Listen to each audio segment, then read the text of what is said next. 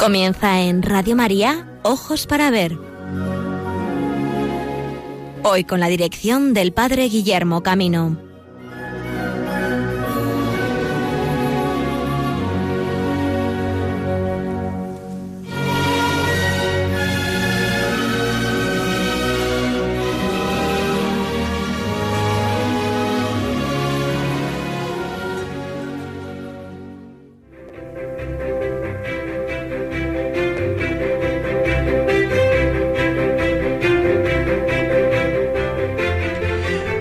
Amigos y amigas de Radio María, bienvenidos a esta nueva edición de Ojos para Ver. Un saludo desde Valladolid, los miembros del equipo que hoy vamos a compartir con vosotros este singular viaje a la Alcarria que os proponemos. Pues en este martes 13 de octubre queremos invitaros de modo singular a poder recorrer los museos de arte cristiano que la Villa Ducal de Pastrana conserva y que nos depara en este tiempo de confinamiento y de posibilidades que nunca se acaban, ¿verdad? Poder acercarnos a conocer uno de los puntos más interesantes del patrimonio cristiano de Castilla y La Mancha.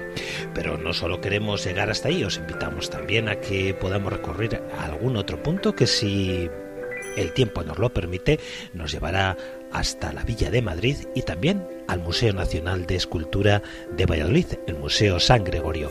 Bienvenidos a esta nueva edición de Ojos para Ver, este programa de arte cristiano que hoy va a centrar su información en torno al Museo de Tapices de la Parroquia de Pastrana y en vísperas de la fiesta de Teresa de Jesús nos acercaremos también al Museo Teresiano de la que fue la fundación masculina realizado por Santa Teresa en esta Villa Ducal, Pastrana.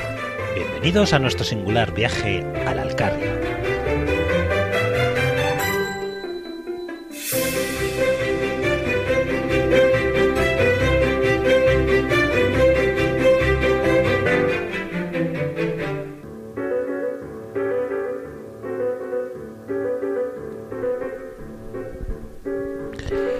años antes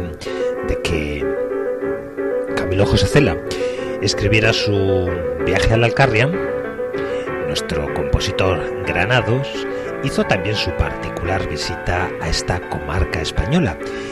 Y de los recuerdos de esta visita compuso lo que estamos escuchando, la Jota de la Alcarria. Nos sirve música de fondo para situar el significado cultural de la villa ducal de Pastrana, una localidad que se halla situada al suroeste de la provincia de Guadalajara, en la Baja Alcarria, enmarcada en la Mena Vega del Arlés, a pocos kilómetros del Tajo, vecina de Zorita, Almonacid, Volarque, lugares pintorescos y de atracción turística. Pastrana fue fundada al parecer por el rey palatino en el año 50 antes de Cristo. Los romanos la denominaron Paterniana y su nombre actual se debe a una derivación de este término en el coloquial lenguaje de los árabes. La villa ducal perteneció a la Orden de Calatrava hasta 1541, año en el que el emperador Carlos V la vendió a la viuda de Diego Hurtado de Mendoza, abuelo de la princesa de Boli, quien en unión con su marido Ruy Gómez de Silva fueron los primeros duques de Pastrana. Con ellos se vivió la época más brillante de la villa.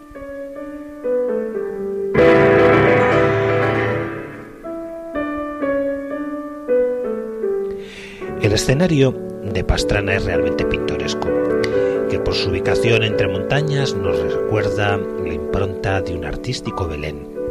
No en vano vivieron durante algún tiempo moriscos que trabajaron en la seda con gran perfección, adquiriendo gran fama para la ciudad por sus bellísimos trabajos. Aún se conserva el barrio judío del Albaicín como testigo de su paso por esta ciudad. No se puede olvidar que Pastrana es cuna o sede de grandes figuras que nacieron o están relacionadas con la villa ducal. Además de los duques de Pastrana, recordemos en primer lugar a la insigne Teresa de Jesús, que vivió e hizo dos fundaciones, la de monjas y después la de frailes carmelitas. San Juan de la Cruz vivió y dejó recuerdos de su estancia. El cardenal obispo Pedro González de Mendoza, hijo de los duques de Pastrana. Melchor Cano, obispo dominico. Juan Bautista Maíno, pintor y uno de los grandes de la pintura barroca, como podemos aún observar en sus ejemplares del Museo del Prado. Fray José de la Virgen, llamado el Santo Sordo. Los hermanos Apolinar y Lorenzo Pérez, predicador uno y escritor el otro, investigador, bien documentado. Fray Juan de la Miseria, famoso pintor, el único que retrató a Santa Teresa, y una larga lista de hombres de letras que jalonan esta villa.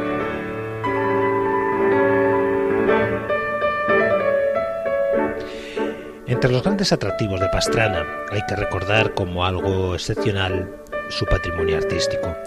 Pastrana es una ciudad pequeña en extensión pero grande en cuanto a su riqueza artística.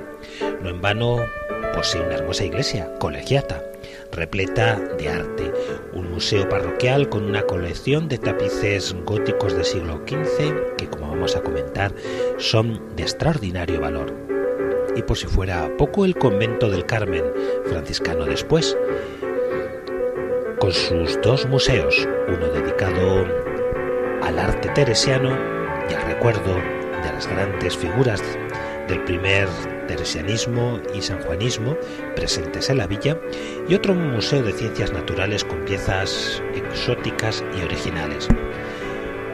De todo este patrimonio queremos hoy daros información recordando que la localidad de Pastrana se encuentra muy bien situada, apenas a 100 kilómetros de Madrid, también cercana a la CM200 que une la provincia de Guadalajara con la provincia de Cuenca y que a su alrededor nos esperan también un sinfín de núcleos de gran interés cultural y paisajístico, una buena ruta cultural para este otoño del 2020.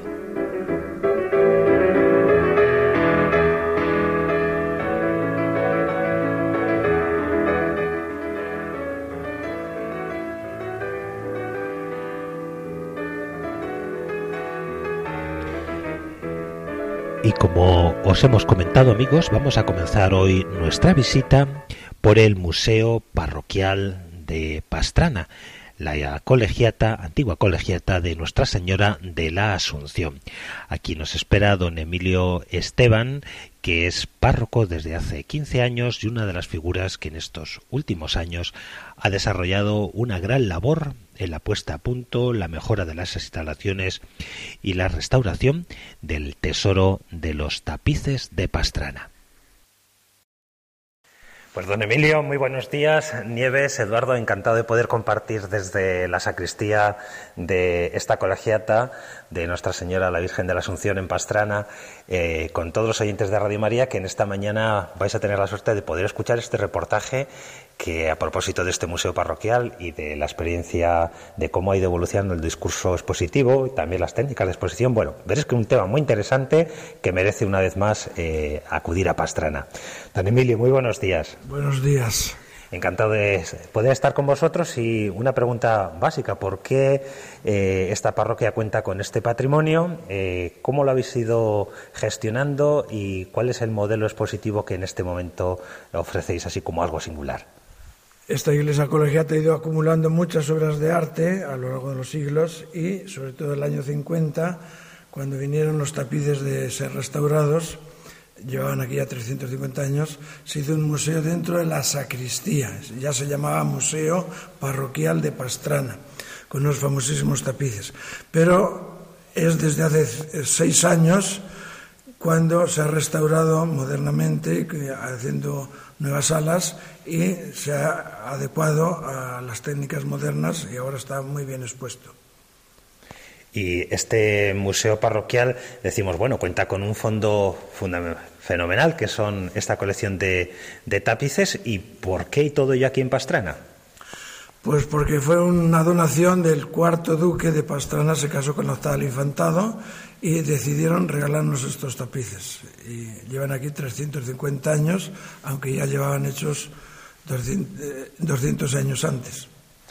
Nieves, tú como guía de este museo, uno de los guías de este museo, ¿podrías contarnos algo de la singularidad del contenido de todo el museo parroquial, que, como nos ha dicho don Emilio, fundamentalmente es conocido por su colección de tapices, pero que nos sorprenderá por muchas cosas más? Sí, por supuesto que sí. Eh, es un museo que eh, ofrece al visitante grandes sorpresas. Se van a encontrar con obra excepcional a todos los niveles artísticos, desde el punto de vista escultórico, pictórico, arquitectónicamente también la iglesia colegiata pues eh, sorprende mucho su interior, pero desde luego de toda esta obra eh, destacar como no esta colección de tapices que tengo que decir es excepcional, única a nivel internacional son unos tapices tejidos en el siglo XV en Tournai, Bélgica, y que presentan unas características desde el punto de vista técnico, artístico y también en su temática propiamente histórica, representan unos acontecimientos que sucedieron eh, en la realidad, son las conquistas del norte de África por Alfonso V de Portugal en 1471. Es una narración perfecta donde vamos a ver eh, desarrollados estos acontecimientos de una manera minuciosa pero además nos sorprenderá la belleza extraordinaria de estos tapices con un colorido que, nos va a sorprender, aparte de esa presentación, esa composición artística y, cómo no, destacar también la técnica con unos materiales, eh, sedas y lanas que se han conservado maravillosamente bien hasta llegar a nuestros días. En fin, simplemente decir, eh, envueltos en la historia, eh, el formato ya simplemente sorprende, 11 metros por 4 mide cada uno de los tapices, e invito pues que, que se acerquen a la colegiata, se acerquen a Pastrana descubran esta obra, eh, como digo, tan excepcional y que seguro no les va a decepcionar, al revés, les va a dejar un grato recuerdo e inolvidable recuerdo. Así que, bueno, les invito a que vengan. Y desde un criterio expositivo, Eduardo, ¿cómo suele ser la visita? ¿Cómo la organizáis? ¿Qué parte tiene un poco el conjunto de la visita? ¿Y qué horario? Para que así nuestros oyentes se animen. Pues la visita dura en torno a unos 45 minutitos, eh, es muy completa porque bueno, pues, eh, comenzamos dando una, breve explicación de, la evolución arquitectónica de la colegiata, luego bajamos a la cripta donde están enterrados pues, los primeros duques de Pastrana, eh, príncipes de Éboli, aparte también de los duques del Infantado, que fueron traídos aquí en el siglo XIX y luego ya pues pasamos al, museo para ver las, las, tres salas con todas las obras que ha explicado, que ha explicado Nieves. Horarios, pues hacemos cinco visitas al día, eh, a las diez y media, once y media, a la una y cuarto, y luego ya por la tarde a las cuatro y a las cinco y media. ¿En horario interrumpido, verano, invierno? Eh, todo el año. Bueno, pues os, invitamos de modo especial a las comunidades más cercanas y a quienes eh, cruzáis España que, os dirijáis hasta Pastrana. ¿Cómo se llega hasta Pastrana, don Emilio? Pues si están en Madrid se suelen venir por Guadalajara y luego coger la carretera de Cuenca para llegar hasta 100 kilómetros, 90 kilómetros de Madrid y de Guadalajara hasta 50 kilómetros. También recordar, eh, no se, nos olvida antes, la vinculación que tiene Santa Teresa aquí con, con Pastrana. Tiene mucho atractivo. Mucha gente viene pues, para, ver, recorrer los lugares de nuestro Santa Teresa, pero la misma iglesia tiene 18 retablos. Tenemos mucho patrimonio, muy antiguo, muy variado y muy valioso. De todas las obras que hay en torno a Santa Teresa, Nieves, ¿se te ocurre alguna que por su contenido pueda ser más original? vinculado a la Santa Doctora de la Iglesia. A mí me llamó ayer la atención la de eh, Santa Teresa predicando, ¿verdad? Sí, Santa Teresa predicando. Hay cuadros que nos sorprenden también por su contenido. Este es uno de ellos. Es un cuadro también de considerables dimensiones. Y sí, sorprende ver a, Santa Teresa eh, hablando, transmitiendo su mensaje y ver pues eh, a todos los sacerdotes de diferentes órdenes escuchándola. En fin, es maestra de maestros. Pero bueno, también nos vamos a sorprender, sí, el museo tiene una zona que está dedicada a recuerdos de Santa Teresa, objetos que, eh, que la pertenecieron, y entre ellos pues una rejilla de confesión que llama mucho también la atención, ¿no? Que ella llevaba consigo en sus desplazamientos y que utilizaba para confesar. Pero también desde el punto de vista también religioso, destacar también mucho en la Capilla de las Reliquias, que se encuentra situada en el trascoro de la colegiata, pues podemos ver también una reliquia de Santa Teresa, que contiene, es una reliquia que tiene el busto de Santa Teresa y contiene en el centro una, una reliquia, un, un, trocito de piel de Santa Teresa, que está autentificada con un documento que se llama así auténtica y que bueno, pues que habla un poco de su, de su origen. En fin, vamos a tener tiempo en nuestro programa para poder conocer el Museo Teresiano, del que fuera el convento fundado por ella para los padres descalzos. Pero vamos a adentrarnos y vamos a seguir el itinerario de visita de este Museo de Tapices de Pastrana. Nos acompaña don Emilio, quien nos va gustosamente a explicar el significado cultural de esta colección. Entramos en una sala del Museo de Tapices de esta colegiata de Pastrana y en esta gran sacristía, donde estaban los cajones, cajoneras con los ornamentos, adecuado este museo de tapices para que todos puedan descubrir ellos por las bellezas que tienen. Esta serie de tapices conforman un conjunto de gran valor. Son considerados piezas únicas en todo el mundo, tanto por su antigüedad como por su calidad artística tenemos aquí delante los mejores tapices de nuestra colección, que son cuatro tapices maravillosos tejidos en Tournai en la década 1470. Decimos que son muy importantes, pero no por las dimensiones que, que son, tienen casi 50 metros cuadrados cada uno, sino sobre todo porque son muy antiguos, fueron tejidos, tienen una calidad excepcional en la ciudad de Tournai, país flamenco, y sobre todo porque son históricos, es decir, están relatando, son unas crónicas que relatan visualmente lo que ocurrió cuando los portugueses conquistaron diversas plazas del norte de África. En este primero vemos, lo llamamos, lo titulamos el desembarco, vemos que los portugueses se acercan desde Portugal a la ciudad de Arcila, de Marruecos, y se bajan para acercarse a la ciudad de Arcila.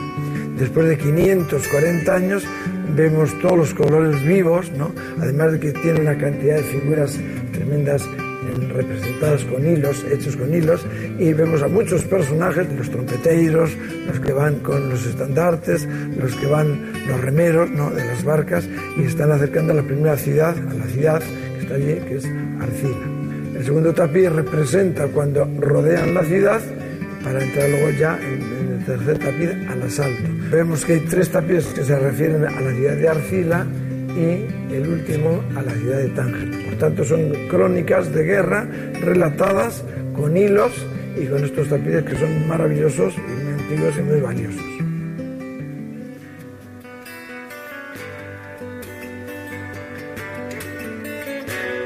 En esta sala, además de los cuatro grandes y magníficos tapices góticos con flamencos de 1470, de esa década, aquí tenemos otro tapiz que es otra temática, es de Alejandro Magno, es uno de una serie, y aquí vemos al rey Alejandro Magno, que vivió 300 años antes de Cristo, y que entra triunfalmente a conquistar la ciudad de Carmania, de Asia. Va acompañado, sobre un, caballo, sobre un carro tirado por caballos, pero él con la corona de laurel va acompañado de músicos que entran triunfalmente, va delante un cautivo, los caballos, y vemos ahí los músicos, una señora que canta la partitura, flauta, flautines, y alrededor vemos los militares militares. Este ya tiene la firma del taller, ya no es anónimo, y aquí vemos también abajo la bebé de Bruselas grabando. Y esto es de hace 1600, por lo tanto es muy posterior a la de los otros que hemos explicado anteriormente. La cantidad de personajes y detalles nos deja boquiabiertos. Todo un reportaje gráfico de hechos históricos contemporáneos a su fabricación. Por ello, se convierten en una fuente excepcional sobre las costumbres de la época, vestimentas, arquitectura, métodos de guerra y conquista. En estos tapices vemos muchos detalles de todo y dan muchos detalles históricos de cómo eran las edificaciones, la arquitectura, cómo son las embarcaciones, cómo son las vestimentas, cómo son las armas, los mm, cañones y cómo son los estandartes también, ¿no? Cómo se vestían los caballeros o los soldados de a pie, cómo, cómo iban engalanados los caballos también, ¿no? Y aquí incluso también cómo pusieron una empalizada porque les atacaron los de Tánger por detrás, entonces se cubrieron las espaldas. Estamos viendo en un reportaje gráfico muchos detalles de la historia de aquel tiempo. En la segunda sala del museo descubrimos otros dos tapices que, aunque de diferente taller, comparten la misma temática. Y tenemos aquí otros dos tapices distintos eh, de taller, tienen otro colorido, tienen otras formas porque son de otro taller, pero son también la misma temática. Vemos muchos personajes, también es gótico, hay agarramiento de figuras, personajes, y, son unos talleres también de final del siglo XV. Son anónimos, no sabemos de qué taller son, pero la misma temática que los anteriores. Pero no solo de tapices se compone este museo. Otras muestras de arte lo complementan. Cuadros u ornamentos sacerdotales son solo algunas de las muchas joyas que también podemos descubrir en esta exposición. Además de los tapices tenemos las cajoneras donde están los ornamentos sacerdotales que utilizamos en la liturgia. Aquí vemos, por ejemplo, lo utilizamos el Día de la Inmaculada, el color azul de la, de la Virgen, azul del cielo. Son los frontales, casullas, capas y todos los ornamentos sacerdotales que utilizamos sacerdotes para las fiestas grandes. tenemos el rojo, el blanco, el negro, tenemos muchas imágenes tenemos cuadros de la escuela del Greco, de Carlos Miranda, cantorales, música liberiana o polifonía. Mucho arte y mucha historia contenida aquí en este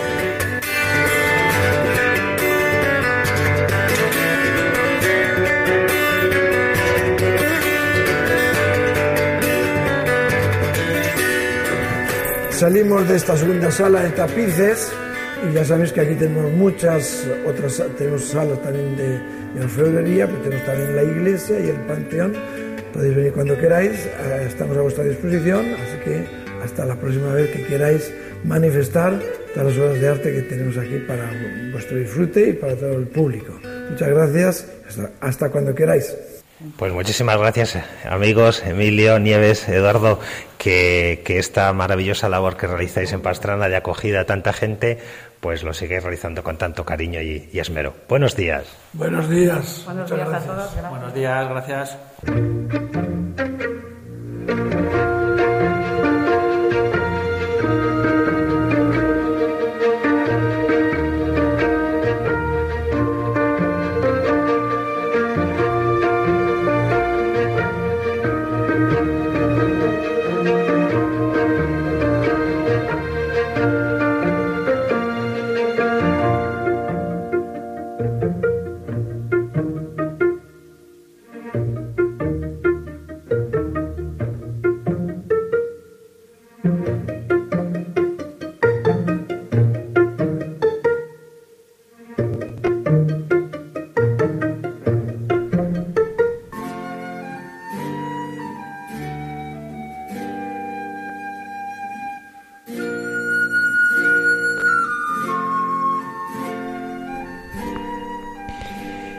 Deseo de conocer cómo surgió esta colección de tapices, cómo fue su encargo, vamos a hacer un breve recorrido historiográfico a este proceso de diseño y de llegada hasta nuestro suelo de esta colección.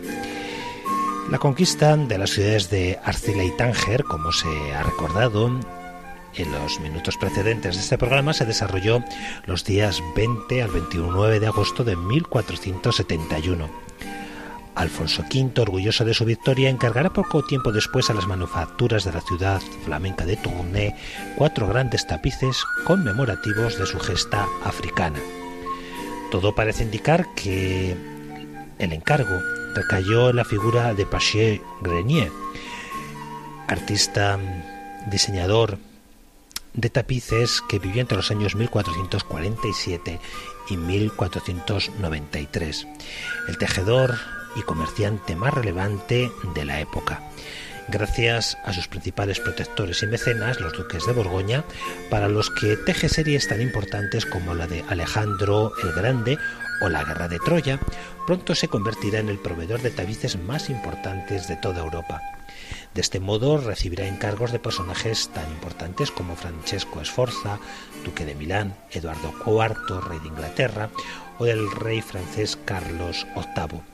Es por ello que la comisión de estos riquísimos paños se ha puesto en relación con el parentesco entre el monarca portugués y los duques de Borgoña, ya que este era sobrino de Isabel de Aví y Lancaster, duquesa de Borgoña tras su matrimonio con Felipe III el Bueno en 1430. Debe tenerse muy en cuenta la valoración de los tapices en aquella época. Estos se consideraban como objetos de lujo no solo por sus materiales, seda y lana, gracias a sus grandes dimensiones, a la fastuosidad de su colorido y a lo variado de las escenas representadas en ellas, los tapices eran elementos idóneos para transformar rápidamente cualquier espacio, por sencillo que fuera, en un escenario apto para la magnificencia de reyes y de nobles.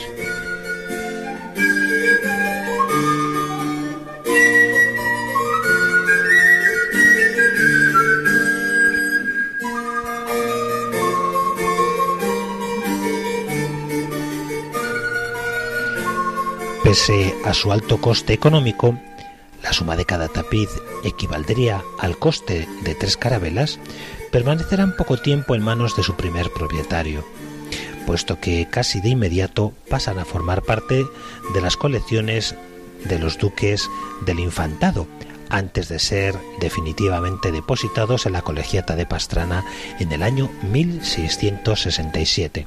Sin embargo, aún hoy se desconoce el hecho cierto de cómo acabaron en poder de los Mendoza. Los historiadores han barajado a lo largo del tiempo varias teorías.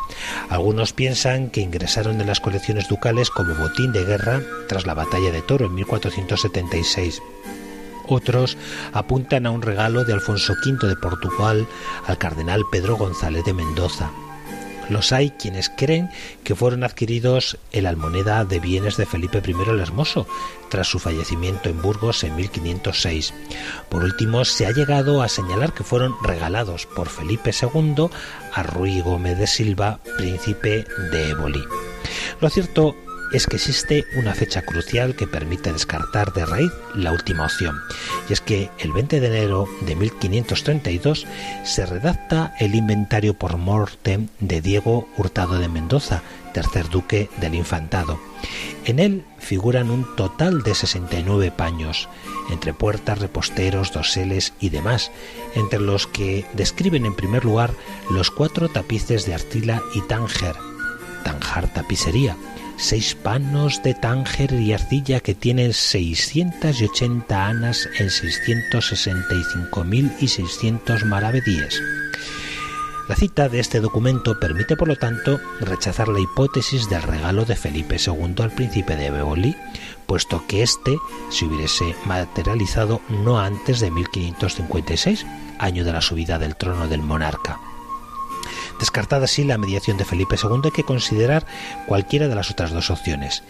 Sin embargo, debe tenerse en cuenta un dato crucial. Hasta la fecha, algunos historiadores han acudido a una de las pocas referencias antiguas que se conocen sobre los tapices de Pastrana. Nos referimos a la cita del historiador, poeta y dramaturgo portugués Manuel da Faria e Sousa, 1590-1649, quien en 1628 publica en Madrid su Epítome de las historias portuguesas, que son, en resumen, una serie de comentarios y explicaciones de las Luisiadas de Luis Camoens. Una atenta lectura desvela que el portugués no vio, como se había dicho hasta ahora, los tapices en el Palacio de los Duques del Infantado en Guadalajara, sino en su residencia madrileña junto a la iglesia de San Andrés. Dice así la cita. De la última, se refiere a la conquista de Arcila, vimos en Madrid, en la casa del duque del Infantado, la pintura en una tapicería rica que este príncipe, Alfonso V, mandó tejer de aquella victoria y después dio al duque cuando pretendió suceder en Castilla. Pensé allí los trajes y las armas portuguesas y los rostros del rey y el príncipe y algunos señores, y todo causa gran soledad y dolor cuando se ven las imágenes de lo que no se ve ahora ni aún en esperanzas.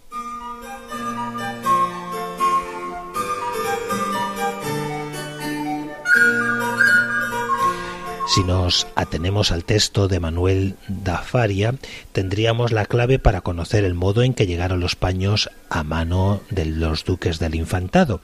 La tapicería entraría a formar parte de las colecciones artísticas de la Casa Ducal como pago por la postura de los Mendoza en el proceso de sucesión al trono de Castilla tras la muerte de Enrique IV el Trastámara, 1425-1474. El momento histórico en el que se encuadra es sumamente complejo, por lo que intentaremos sintetizarlo. Tras la muerte sin descendencia de Enrique IV, en 1474, el trono vacante de Castilla se encuentra con dos aspirantes, su hija Juana la Beltraneja y su hermana, la princesa Isabel, la futura reina Isabel de Castilla. Mientras Isabel se proclama reina, Juana se casa con su tío Alfonso V en 1475. Recordemos que Juana era hija de Juana de Portugal, hija de Eduardo I y por tanto hermana de Alfonso V, reclamando este último para sí el trono castellano. Los Mendoza, en vida de Enrique IV, protegieron y custodiaron a Juana, pero tras la muerte del rey se pasaron al bando de Isabel la Católica. Todo quedará zanjado en la batalla de Toro el 1 de marzo de 1476, en la que Alfonso V es derrotado e Isabel se impone definitivamente como reina de Castilla. El apoyo de los Mendoza a la soberana se había traducido además en un hecho crucial. El 22 de julio de 1475, los reyes católicos nombraron precisamente en Toro a Diego Hurtado de Mendoza como primer duque del infantado. Ante estos hechos podríamos sacar algunas conclusiones. Una, que los tapices debieran estar ya terminados y en poder de Alfonso V antes de 1475, fecha de su matrimonio con Juana la Beltraneja formarían parte, por tanto, de los objetos suntuarios que decorarían el Real. Se llama Real al recinto donde se alojaban los reyes durante las campañas bélicas a las que asistían, y que el portugués habría llevado a España durante su contienda con los reyes católicos. Segunda, de ser cierto lo que señala Faria, el regalo tuvo que producirse como tarde antes de 1474, puesto que un año más tarde los Mendoza se pasarían al bando de Isabel la Católica. Tercero, cuesta pensar que Alfonso V se desprendiera tan fácilmente de unos paños tan preciados para él y que además acabaría de recibir desde los Países Bajos. Cabe por tanto pensar que lo que Faria describe como regalo pudo ser más bien un botín de guerra, y en este sentido tenemos que tener en cuenta la crónica del cardenal Mendoza de Pedro Salazar y Mendoza, quien copiando al cronista de los Reyes Católicos Hernando del Pulgar, recuerda cómo tras la victoria se tomaron las ciudades de Toro y sobre todo de Zamora, donde se encontraba el Real de Alfonso V y en el que habían quedado todas las riquezas del portugués gracias a la intervención del cardenal Mendoza, siempre en palabras de Hernando del Pulgar y Salazar, estas no fueron saqueadas sino devueltas a su legítimo propietario. 4. Llegados a este punto, solo resta plantearse si la sucesión de acontecimientos que sugiere la cita de Manuel de Faria es completamente cierta o no. Únicamente investigaciones más profundas o el hallazgo de nuevos documentos permitirán conocer cómo unos tapices encargados para el rey de Portugal acabaron en poder de los duques del infantado. Continuando con la historia de los tapices, dentro de las colecciones del infantado, estos vuelven a ser descritos en 1564 en el inventario de los bienes que quedaron por muerte de doña Isabel de Aragón, cuarta duquesa del infantado. Su esposo, el cuarto duque, los venderá en almoneda junto a otras series de tapices para costear sus deudas y será su nieto, Íñigo Lope de Mendoza, el quinto duque del infantado, quien los devuelva a adquirir para la colección ducal. En 1663 aparecen ya en el inventario de los bienes de Ana de Mendoza, sexta duquesa del infantado, señalándose que se conservaban en cofres en las bóvedas del Palacio de Guadalajara. Por ello se ha dicho sin fundamento alguno que estaban arrinconados y sin uso. Recordemos que Manuel de Faria Sousa los vio en Madrid en 1628, lo que implica el empleo continuo de las tapicerías.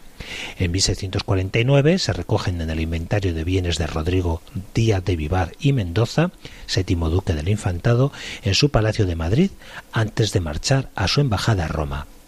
Un año, años más tarde, 1657, se describirán en la testamentaría de susodicho como una tapicería de la fama de Tánger que tiene seis paños. La donación a la colegiata de Pastrona se tiene como fecha el año de 1667 y corre a cargo de Rodrigo de Silva y Mendoza, cuarto duque de Pastrana y octavo del infantado, por su matrimonio con Catalina Gómez de Sandoval y Mendoza, hija del séptimo duque.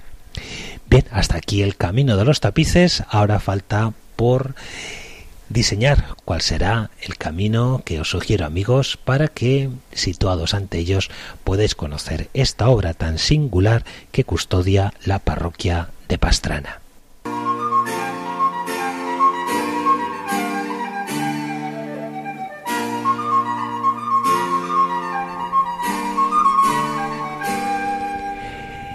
Amigos de Radio María, cuando hemos alcanzado ya la una y cinco en el territorio peninsular, las 12 y 5 en el territorio insular canario. Seguimos dando a conocer el patrimonio cultural y religioso de la villa de Pastrana. Lo hemos hecho conociendo su museo parroquial, departiendo sobre su colección de tapices y nos adentramos ahora en uno de los espacios teresianos más interesante que custodia nuestro país. Se trata de el convento fundado para los padres carmelitas, fundado por Santa Teresa tras la fundación del convento de las Madres Carmelitas Descalzas.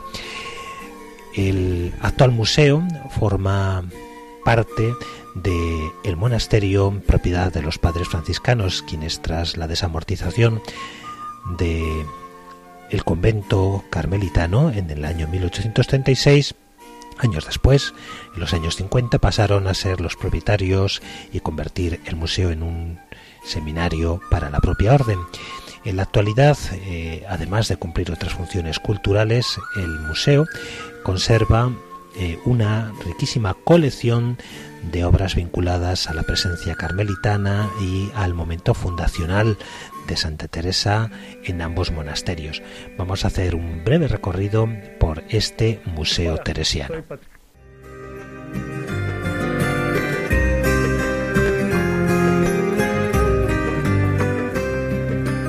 Vuestra soy para vos nací, ¿qué mandáis hacer de mí? Vuestra soy para vos nací, ¿qué mandáis hacer de mí? Soberana majestad, eterna sabiduría, bondad buena al alma mía, Dios alteza un ser bondad, la gran vileza mirar, que hoy os canta amor así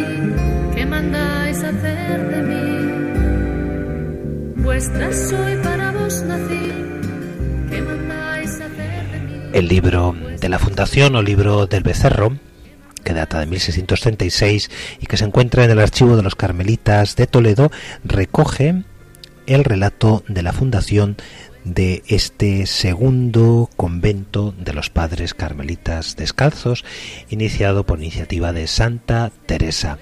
Dice así la crónica, este religioso y santo convento se fundó y se puso en él el Santísimo Sacramento a 13 de julio del año de 1569, siendo sumo pontífice nuestro Santísimo Padre Pío V, reinando en España el católico rey Felipe II y vino a fundarle nuestra Madre Santa Teresa Virgen.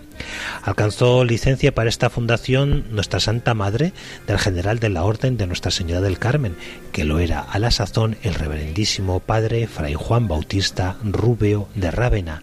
En aquel tiempo vino a España con singularísima providencia de Dios para dar su mando principio a esta santísima reformación de la Orden.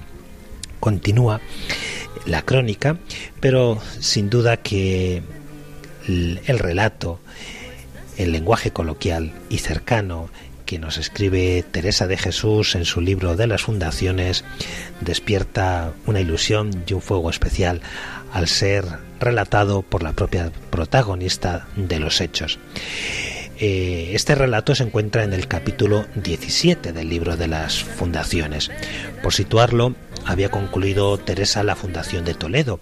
Se prometía un tiempo de descanso y oración con el Señor Jesús tras las cinco fundaciones y de pronto un criado de la princesa de Éboli llama a la puerta para que vaya a fundar a Pastrana el convento de monjas nerviosa, con ganas de despedir al criado y no responder a la petición de la princesa, de la que ya conocía su carácter, la santa consulta con el Santísimo, con el confesor y con la intención también de estar bien con don Ruy Gómez de Silva, por ser tan influyente ante el rey y de otros. Y así se determina a ir. Es el 30 de mayo y acompañan a la madre en el coche de la princesa Isabel de San Pablo y doña Antonia del Águila. Como capellán acompaña Fray Pedro Muriel.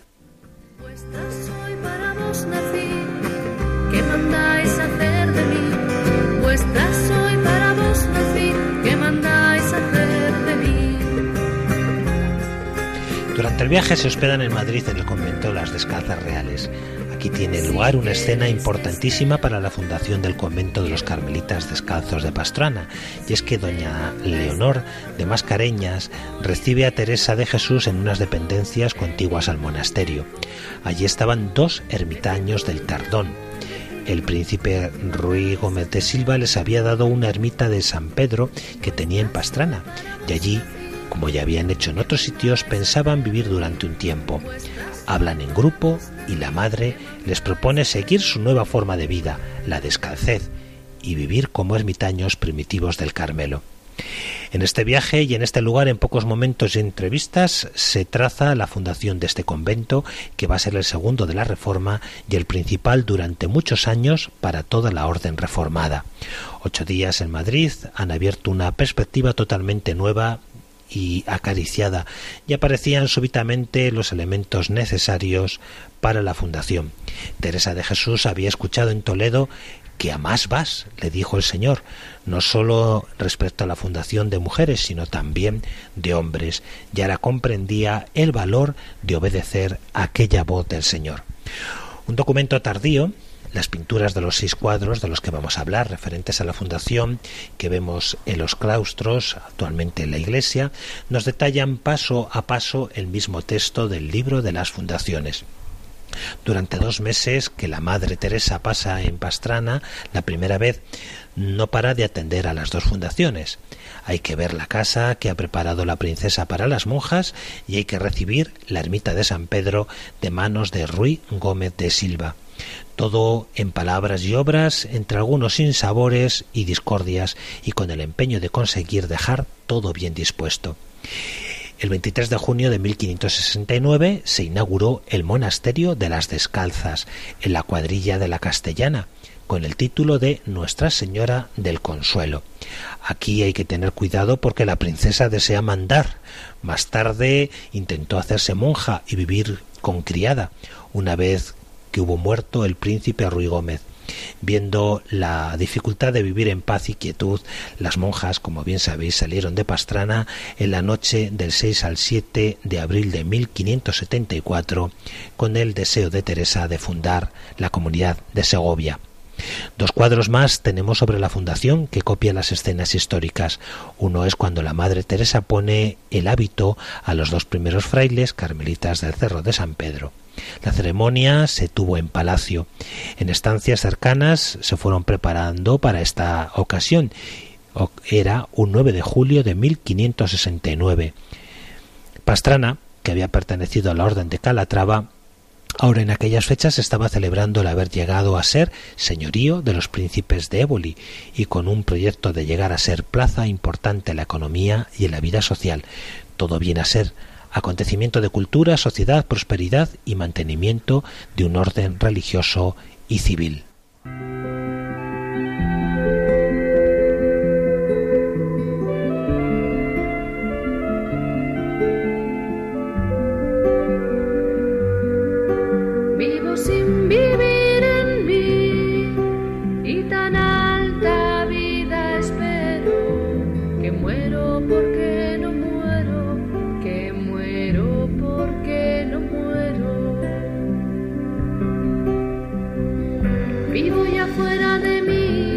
Después que muero de amor. El 10 de julio nace y es bautizado el niño de la princesa, quien será grande la cultura y el arte, Fray Pedro de Mendoza. El 13 de julio se hizo el traslado del Santísimo Sacramento y se celebró la primera misa en el nuevo convento, en la ermita de San Pedro. La comunidad estaba formada por dos ermitaños legos, el padre Baltasar, que hace de prior, y el padre Antonio de Jesús cuando al año siguiente, el 10 de julio de 1570, haga la profesión los dos novicios, Fray Mariano y Fray Juan de la Miseria, volverá a estar presente la Santa Fundadora y podrá ver con suma alegría que el noviciado de Pastrana y toda la fundación está desconocida por su vitalidad. Con el prestigio de la penitencia, con la motivación de la descalcez, todos exageraron su ritmo de vida. La vida era pura penitencia, las cuevas, las comidas, el dormir poco, el estar siempre dos en vela delante del Santísimo, condujo a un extremo la vida de aquellos frailes. Vendrá a arreglar y a moderar el estilo de vida Fray Juan de la Cruz, un hombre de oración y contemplación, también de inteligencia y con estudios. Fray Juan hará de maestro durante los meses que van de octubre a enero de 1571, en que regresa a Mancera. Habiendo fundado al poco tiempo en Alcalá de Henares, muchos jóvenes venían a Pastrana impulsados por el espíritu de la Reforma. Aquí se llena el noviciado y empieza una transformación total del lugar y de la vida. Las cuevas, las ermitas serán un lugar de retiro y oración, pero la vivienda será sana. Acabando el siglo tenemos ya la fábrica de la iglesia y conventos nuevos como han llegado hasta nosotros. Entre los años 1597 y 1600 se inaugura la iglesia con planos de Fray Alberto de la Madre de Dios y Fray Juan de Jesús María. Desde aquí podemos seguir la vida paso a paso por los libros de fundaciones, desde cómo se van consiguiendo los libros de diversas materias hasta ver la reforma que sufren los altares o cómo van llegando las imágenes y los cuadros. Hay un interés en señalar durante qué trienios y mandatos se cambian o modifican las puertas o llega una nueva imagen. Por eso, todo lo que podemos descubrir en nuestra visita a este museo se corresponde con datos encontrados y contrastados. El solar de la primera reforma fue la ermita del Señor San Pedro. Dicha ermita es en la actualidad donde está el Cristo de la Verdad y fue reedificada el año de 1723, siendo prior de esta casa Fray Pedro de San Joaquín, y el día 19 de abril de 724 bajo la comunidad en procesión a la bendición de dicha ermita e imagen de San Pedro que está colocada en el retablo. Bueno, nos vale esta cita, ¿verdad?, para eh, la cuenta de en qué momento llegaron algunas de las imágenes quizá con esto, ¿verdad?, me gustaría recordar eh, el valor de este Cristo de la verdad, ciertamente un Cristo de talla barroca, posiblemente de mediados o del tercer cuarto del siglo XVII, y aunque aparece como referencia de Gregorio Fernández, nada podemos decir ni asegurar de la autoría del mismo, pero sí desde luego admirar la belleza de este Cristo barroco, conocido como Cristo de la verdad. Al fin, con la desamortización, pues buena parte de la casa quedó con su patrimonio disperso. No llegó a la ruina total debido a que el párroco del lugar, don Mariano Pérez Cuenca, vio cómo se apagaban las luces brillantes de los conventos y hizo todo cuanto fue posible para que esta luz no se extinguiera. Algunas de las obras que hay en la colegiata y en su museo son recuerdos y vida de los carmelitas, hacen referencia a ellos y nos dan una muestra de su vida y espiritualidad. Pero si quisiéramos recorrer este museo teresiano, pues deciros amigos que en horario de mañana, a partir de las diez y media del mediodía y de las cuatro de la tarde, podemos visitar el Museo Teresiano que se ha reconfigurado tras la celebración del quinto centenario de Santa Teresa en el año 2015.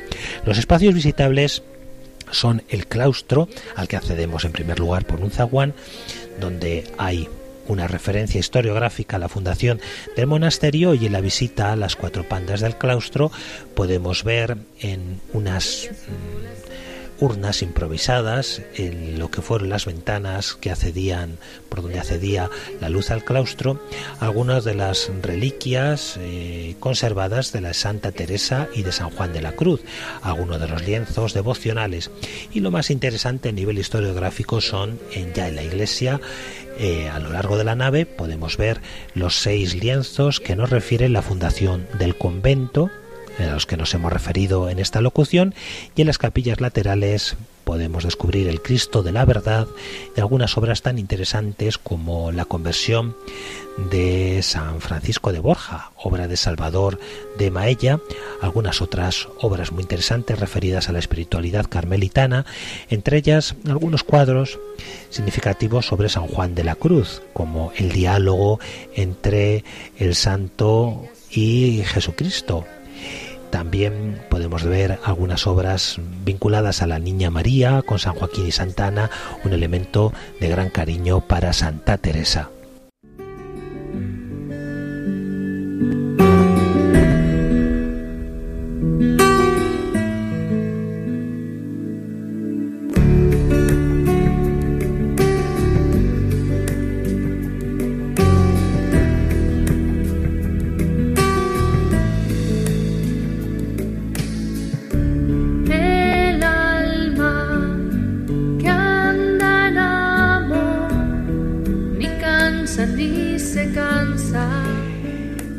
De la locución de Cristo a San Juan de la Cruz que os comentaba eh, tiene dos versiones en la colección de este monasterio y es que es un tema muy repetido en la iconografía del santo de Fontíberos.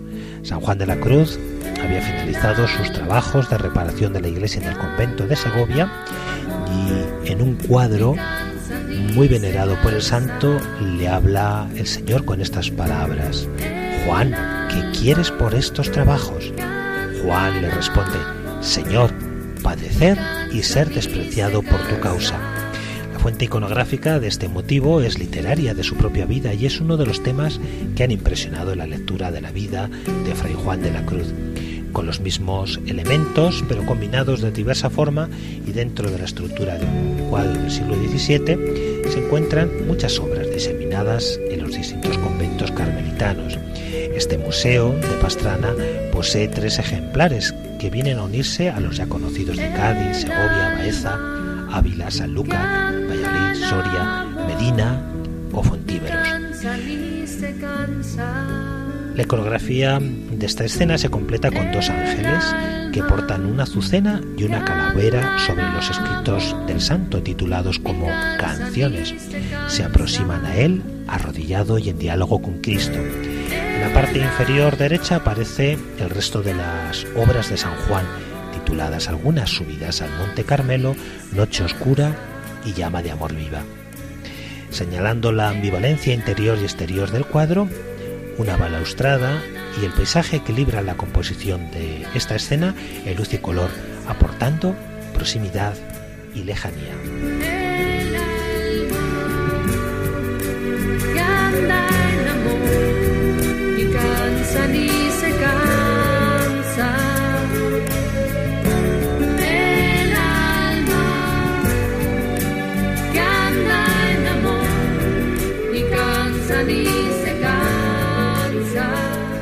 Y si interesante es recorrer la iconografía teresiana sanjuanista que conserva este museo, no lo es menos el poder tener la experiencia de descender algunas de las cuevas que el conjunto aún conserva, originales y que fueron utilizadas, como os digo, por los primeros moradores de este monasterio, entre ellos San Juan de la Cruz.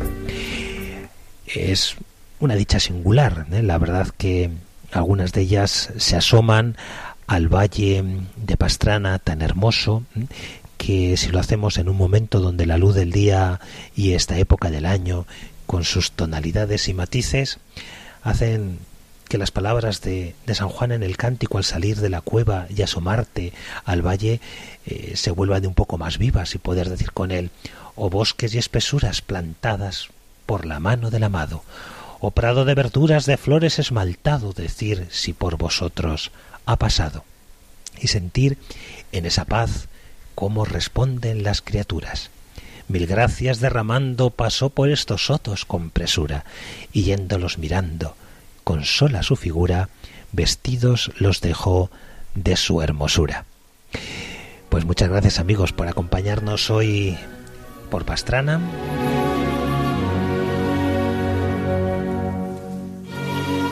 Así finaliza en Radio María Ojos para Ver. Hoy con la dirección del Padre Guillermo Camino.